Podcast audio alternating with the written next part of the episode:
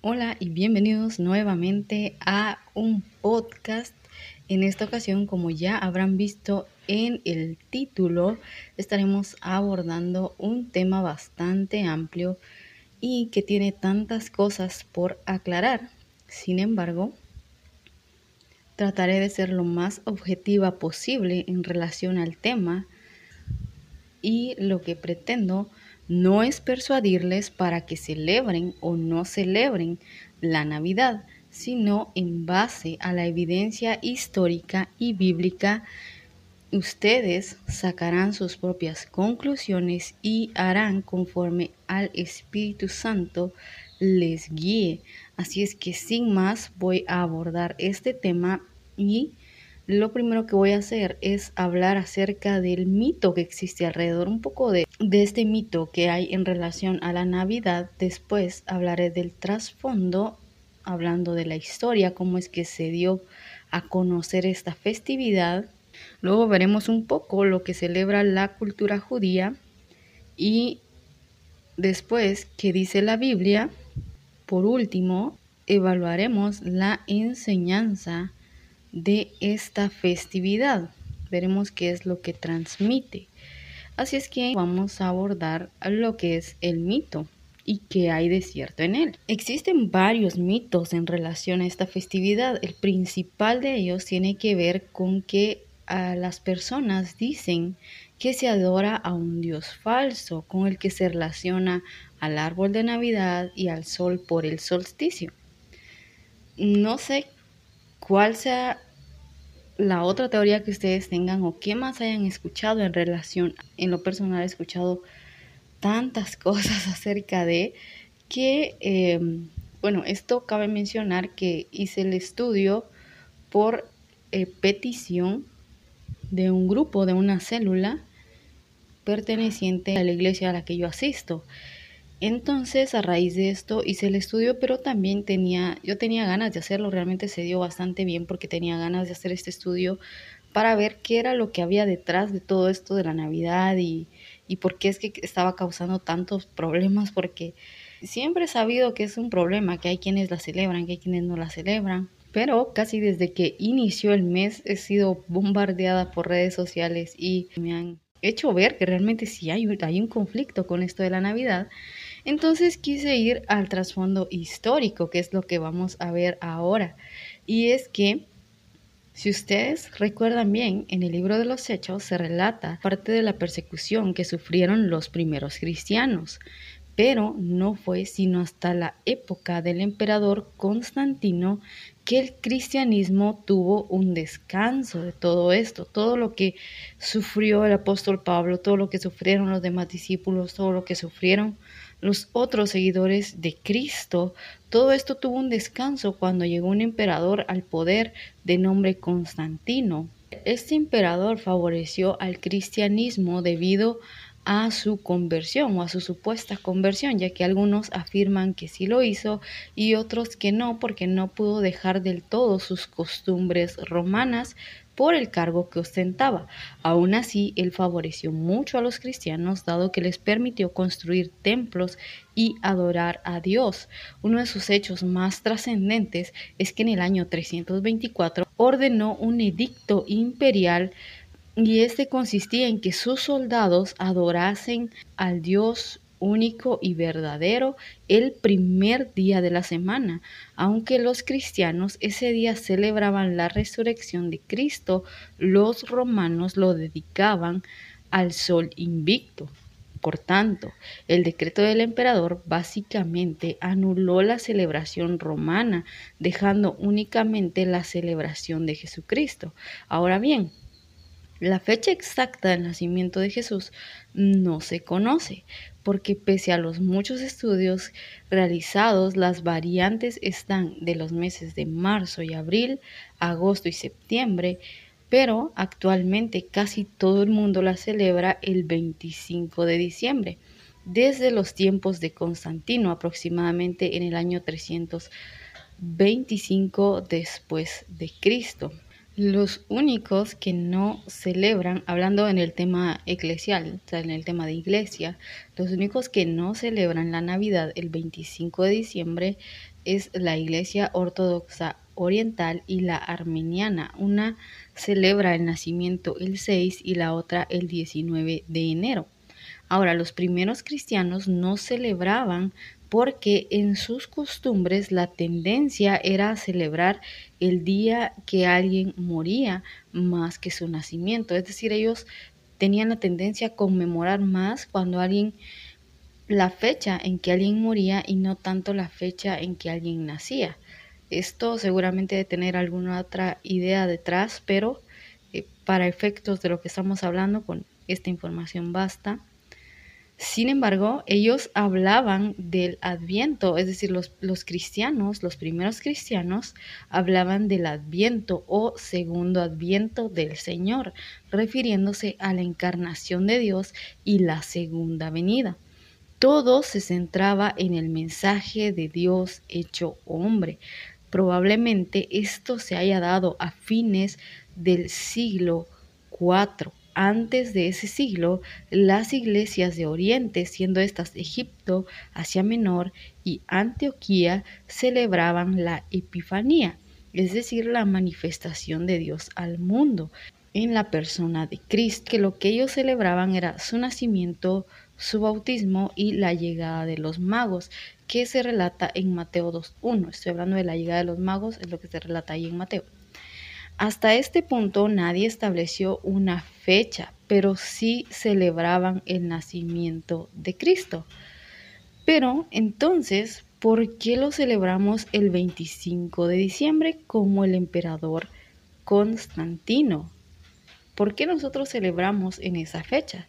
Por una simple y sencilla razón.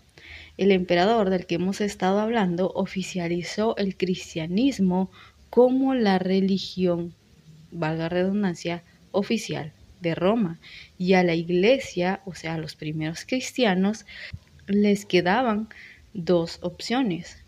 Uno, eliminar o dos, transformar las festividades existentes de la cultura romana. Tenían estas dos opciones. O ellos anulaban absolutamente todas o las transformaban de la misma manera en que Constantino lo hizo con el primer día de la semana, que les dijo a sus soldados que ya no se iba a adorar más al sol invicto, sino al Dios único y verdadero, o eliminar totalmente esa festividad. Ahora bien, ¿qué fue lo que hizo la iglesia? Pues la iglesia tomó la decisión de eliminar algunas y transformar otras. Una de las fiestas que cambió fue precisamente la del 25 de diciembre, que era la celebración del solsticio de invierno, que era una de las más grandes porque en la creencia de ellos se decía que era la lucha entre el dios sol y el de la oscuridad. Para entender esto tenemos que saber que durante el año ocurren dos solsticios. El de verano abarca el 21 o el 22 de junio, en estas fechas el Sol se aleja más de la línea del Ecuador y los días se hacen más cortos y las noches más largas. Luego sucede el de invierno, que sucede el 21 de diciembre, que es cuando el sol se acerca más al Ecuador y las noches se van haciendo más cortas y los días más largos. Por eso ellos festejaban que el dios del sol ganaba en esas fechas. Por tanto, convenía celebrar el nacimiento de Cristo en esa fecha, ya que Él es la luz del mundo. Esto quiero que lo veamos en la Biblia, está en Juan 1.4 dice de esta manera, en él estaba la vida y la vida era la luz de los hombres. Y Juan 8.12 dice, otra vez Jesús les habló diciendo, Yo soy la luz del mundo, el que me sigue no andará en tinieblas, sino que tendrá la luz de la vida. Se dan cuenta, Él es la luz y esta fue una razón teológica que los primeros cristianos tuvieron a bien interpretar en esta celebración y en esta festividad. Lo que quiero decir es que los primeros cristianos hicieron algo similar a lo que el apóstol Pablo hizo en Hechos 17:23. Dice así, porque pasando y mirando vuestros santuarios, hallé también un altar en el cual estaba la inscripción al Dios no conocido, al que vosotros adoráis, pues sin conocerle es a quien yo os anuncio. El apóstol Pablo con los griegos se basó en algo de su propia creencia para llevarlos al conocimiento de Cristo. Y esto fue precisamente lo que los cristianos hicieron con esta celebración. Partieron de una celebración, sí, en efecto, como dice el mito, una celebración pagana. Es una verdad, partió de, partió de eso. Pero la finalidad no era ni es adorar a ese Dios, sino llevar a las personas al conocimiento del Dios verdadero. Ahora veamos lo que pasaba en la cultura judía el 25 de diciembre. Esto lo voy a mencionar únicamente porque de ahí quiero tomar un poco la postura de Jesús. ¿Cómo vería Jesús una festividad que no fue ordenada al 100% por el Padre. Entonces vamos a ver lo que pasaba en la cultura, o mejor dicho, lo que pasa en la cultura judía. El 25 de diciembre ellos celebran Hanukkah. Esta fiesta de la dedicación se ve en números capítulo 7 y verso 10. Dice, y los príncipes trajeron ofrendas para la dedicación del altar el día en que fue ungido, ofreciendo los príncipes su ofrenda delante del altar. Esto sucedió cuando se encontraban en el desierto, pero esto no era una fiesta, no era algo que se celebraba desde aquel entonces, sino que la fiesta fue instituida por un hombre de nombre Judas macabeos. Ahora, ¿por qué es que cité este, este texto de número 710? Porque ahí donde dice dedicación es la palabra Hanukkah en hebreo. Entonces, únicamente para eso, que de ahí viene el nombre. Y lo siguiente es con relación a este hombre, a Judas Macabeos. Él decidió celebrar esta fiesta, o mejor dicho, él instituyó esto como una celebración de la purificación o rededicación del templo en el año 164 antes de Cristo, ya que tres años antes el rey de Siria lo había profanado. Si ustedes son católicos, esto se encuentra en Segunda de Macabeos 10.5. Si ustedes no son católicos, es un libro apócrifo, no está en la Reina Valera de la versión 60, porque no es un libro que se considera inspirado por el Señor, pero narra parte de la historia de lo que pasó en los 400 años de silencio. Ahora, y como ese es otro tema yo me estoy yendo por las ramas en esto, entonces él decidió que se celebrara, él, este hombre, Judas Macabeo, decidió que esa fiesta se celebrara el 25 del mes de Kisleu, que abarca noviembre y diciembre de nuestro calendario. Ahora, ¿por qué les decía que vamos a ver un poco de la postura de Jesús en esto? Porque en Juan 10:22 se registra que Jesús estuvo con los judíos en esta celebración. Vamos a ver este texto, se los voy a leer para que podamos ver que ahí estaba Jesús. Juan 10, 22 dice, celebrábase en Jerusalén la fiesta de la dedicación, era invierno. El versículo 23 dice, y Jesús andaba en el templo por el pórtico de Salomón.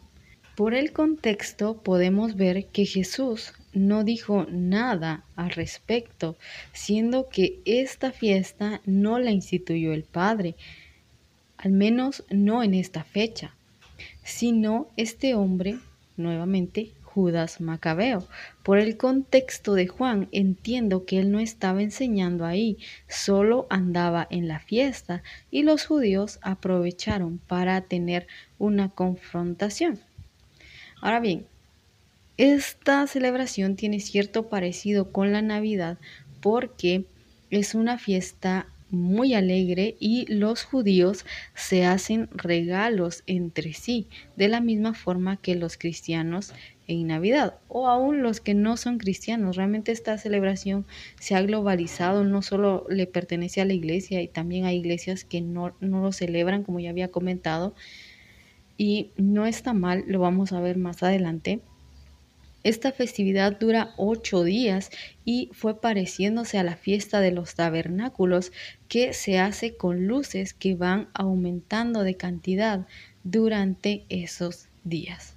Ahora bien, sabiendo esto, que Hanukkah no fue instituida el 25 de diciembre por el Señor, sabiendo que Jesús participó en esta fiesta que no venía del Padre, y él conociendo también el trasfondo de esta celebración, Jesús no dijo nada. Sí hubo una confrontación, pero fue por el tema de su deidad.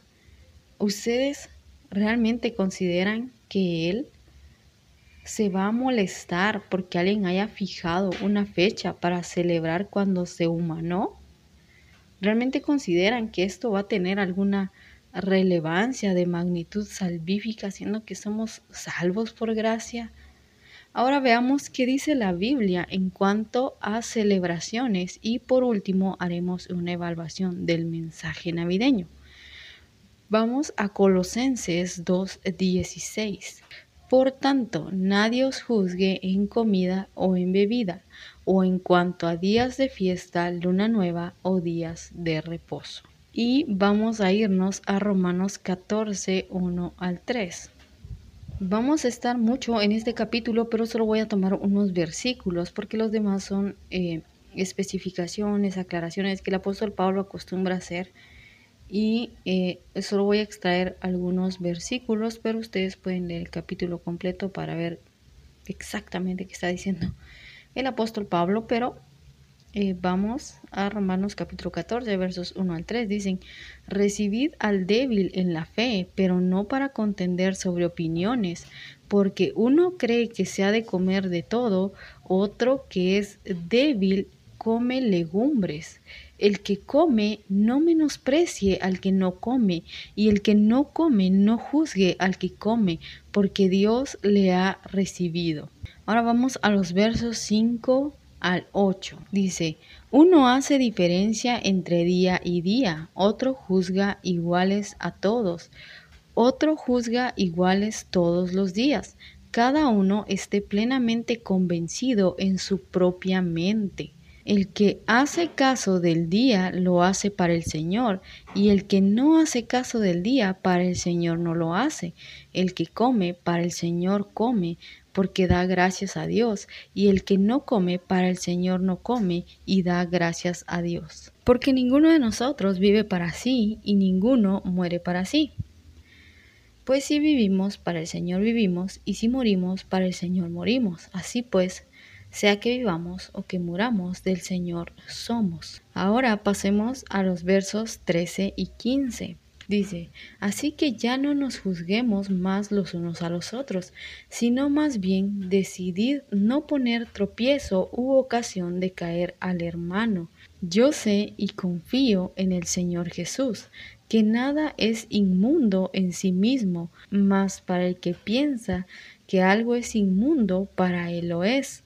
Pero si por causa de la comida tu hermano es contristado, ya no andas conforme al amor. No hagas que por la comida tuya se pierda aquel por quien Cristo murió. Verso 17. Voy a leer el verso 16 y después pasaremos al 17. No sea pues vituperado vuestro bien, porque el reino de Dios no es comida ni bebida, sino justicia, paz y gozo en el Espíritu Santo. Y luego vamos a ver los versos 22 y 23 que son los que finalizan este capítulo. Dice, ¿tienes tu fe? Tenla para contigo delante de Dios. Bienaventurado el que no se condena a sí mismo en lo que aprueba, pero el que duda sobre lo que come es condenado porque no lo hace con fe, y todo lo que no proviene de la fe es pecado. Este texto nos está hablando de la comida, pero aplica para cualquier tema, o bueno, para la mayoría de los temas que son controversiales, como aquellos en los que hablan del pelo, del maquillaje, de si como o no como alguna algún alimento, ese tipo de cosas. Vean lo que el apóstol Pablo está diciendo. Ya sea que ustedes coman o no coman, es decir, ya sea que ustedes celebren o no celebren Navidad, háganlo para el Señor. Si van a celebrar, celebren al Señor, celebren su encarnación, ya que como hemos visto, esto es lo que la gente de antes celebraba, celebraba la encarnación, que Dios descendió del cielo para venir por nosotros, a sacrificarse por nosotros. Y si ustedes no van a celebrar, pues simplemente vivan su día feliz, como dijo el salmista. Este es el día que hizo el Señor, me gozaré y me alegraré en él. No es para estar juzgando, no es para estar criticando, no es para tirarle odio a la gente, no es para satanizarlos ni condenarlos esta fecha se hace para conmemorar el amor que Dios tuvo hacia nosotros, que se humanó, dejando toda su gloria por nosotros. El verso 13 de Romanos nos enseña que si, por ejemplo, en casa de alguno de nosotros no celebran Navidad, nosotros no tenemos que pelear por eso porque los versos que siguen dicen que el reino de Dios es paz y gozo en el Espíritu. Si en casa dicen que no, ustedes procuren estar en paz con esto. Sepan que no es pecado celebrarla, ni tampoco es pecado no celebrarla. También veamos un texto que no tiene nada que ver con celebraciones, pero que tiene suma relevancia para esto. Veamos el texto de Primera de Juan, capítulo 4, versos 1 al 6. Dicen así. Amados, no creáis a todo espíritu, sino probad los espíritus si son de Dios, porque muchos falsos profetas han salido por el mundo. En esto conoced el Espíritu de Dios. Todo espíritu que confiesa que Jesucristo ha venido en carne es de Dios, y todo espíritu que no confiesa que Jesucristo ha venido en carne no es de Dios, y este es el espíritu del anticristo, el cual vosotros habéis oído que viene y que ahora ya está en el mundo. Hijitos, vosotros sois de Dios y los habéis vencido, porque mayor es el que está en vosotros que el que está en el mundo. Ellos son del mundo, por eso hablan del mundo y el mundo los oye. Nosotros somos de Dios. El que conoce a Dios nos oye, el que no es de Dios no nos oye. En esto conocemos el espíritu de verdad y el espíritu de error. En resumen, este texto nos invita a saber identificar cuando algo viene de Dios y cuando contradice a Dios. Dicho esto, procedamos a evaluar cuál es el mensaje que se transmite en Navidad. Evaluemos entonces si los que celebran Navidad son de Cristo o del anticristo, o son opuestos a Cristo. En Navidad, según el diccionario de la Real Academia de la Lengua Española, se celebra el nacimiento de Jesús.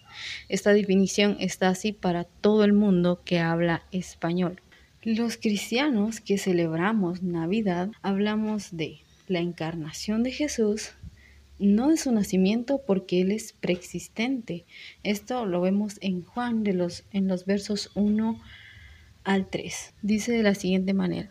En el principio era el verbo y el verbo era con Dios y el verbo era Dios. Este era en el principio con Dios. Todas las cosas fueron hechas y sin Él nada de lo que ha sido hecho fue hecho. Estos primeros tres versos hablan de su eternidad y el verso 14 nos dice que se hizo hombre ahí en el mismo capítulo. Dice, y el verbo fue hecho carne y habitó entre nosotros y vimos su gloria, gloria como la del unigénito del Padre, lleno de gracia y de verdad. Y veamos Filipenses 2.6 que nos muestra cómo es que Él se encarnó. Dice de la siguiente manera, el cual, siendo en forma de Dios, no estimó el ser igual a Dios como cosa a que aferrarse Verso 7, sino que se despojó a sí mismo, tomando forma de siervo, hecho semejante a los hombres, y estando en la condición de hombre, se humilló a sí mismo, haciéndose obediente hasta la muerte y muerte de cruz por lo cual Dios también le exaltó hasta lo sumo y le dio un nombre que es sobre todo nombre, para que en el nombre de Jesús se doble toda rodilla de los que están en los cielos y en la tierra y debajo de la tierra, y toda lengua confiese que Jesucristo es el Señor para gloria de Dios Padre. Así fue como Jesús hizo toda esa hora redentora. Navidad es el anuncio de cómo este plan redentor inició a través del nacimiento de un bebé. El verdadero significado de la Navidad se encuentra en 2 de Corintios capítulo 5 versos 17 al 21. Dice, de modo que si alguno está en Cristo, nueva criatura es, las cosas viejas pasaron, he aquí todas son hechas nuevas. Y todo esto proviene de Dios, quien nos reconcilió consigo mismo por Cristo y nos dio el ministerio de la reconciliación, que Dios estaba en Cristo reconciliando consigo al mundo, no tomándoles en cuenta a los hombres sus pecados, y nos encargó a nosotros la palabra de la reconciliación. Así que somos embajadores en nombre de Cristo, como si Dios rogase por medio de nosotros, os rogamos en nombre de Cristo, reconciliados con Dios, al que no conoció pecado, por nosotros lo hizo pecado, para que nosotros fuésemos hechos justicia de Dios. Al que no hizo ningún pecado, le dieron toda nuestra culpa, para que así obtuviésemos redención. Hay muchos más textos que hablan de esto y que nos ayudarían a entender mucho más, pero quiero usar un último que es Isaías 9:6, porque un niño nos es nacido, hijo nos es dado, y el principado sobre su hombro, y se llamará su nombre admirable, consejero, Dios fuerte, Padre eterno, príncipe de paz. Estos pasajes tienen una enseñanza tremenda para la vida diaria y una riqueza espiritual. El hecho de pensar en cómo Dios se hizo hombre, cómo bajó del cielo para darnos la oportunidad a nosotros de ir con Él allá algún día. La Navidad es la oportunidad que ustedes y yo tenemos de mostrarle a nuestras familias el amor de Dios y el plan de redención que se llevó a cabo para salvarnos por medio de un nacimiento de Dios preexistente que se humanó para salvar así a sus hijos amados. Este es el mensaje de la Navidad. Dios preexistente se encarnó nació un niño, el niño Jesús, el Salvador, para que todo aquel que en Él cree sea salvo. Él no salvó a todos con su nacimiento, pero sí nos dio a todos la oportunidad de salvarnos por su nacimiento y por su muerte en la cruz, y más aún por su resurrección. Todo tiene que ver con el plan de salvación. Y si usamos el tiempo que el Señor nos permite para compartir a otros de la palabra del Señor, tenemos que tener cuidado de no andar promoviendo falsas enseñanzas como el texto de Juan nos decía, que solo el espíritu del anticristo promueve falsas enseñanzas, estar enseñando más acerca de un Dios falso que de nuestro Dios verdadero, también contribuye a este tipo de falsa enseñanza. Y en conclusión, si va a celebrar, celebre a y para Cristo, y si no, también. La decisión es suya, pero a lo largo de la historia el pueblo cristiano ha buscado proclamar que el Salvador nació, al igual que los ángeles lo hicieron en Lucas capítulo 2 versos 10 y 14. Que el Señor les bendiga. Muchas gracias por escuchar este podcast.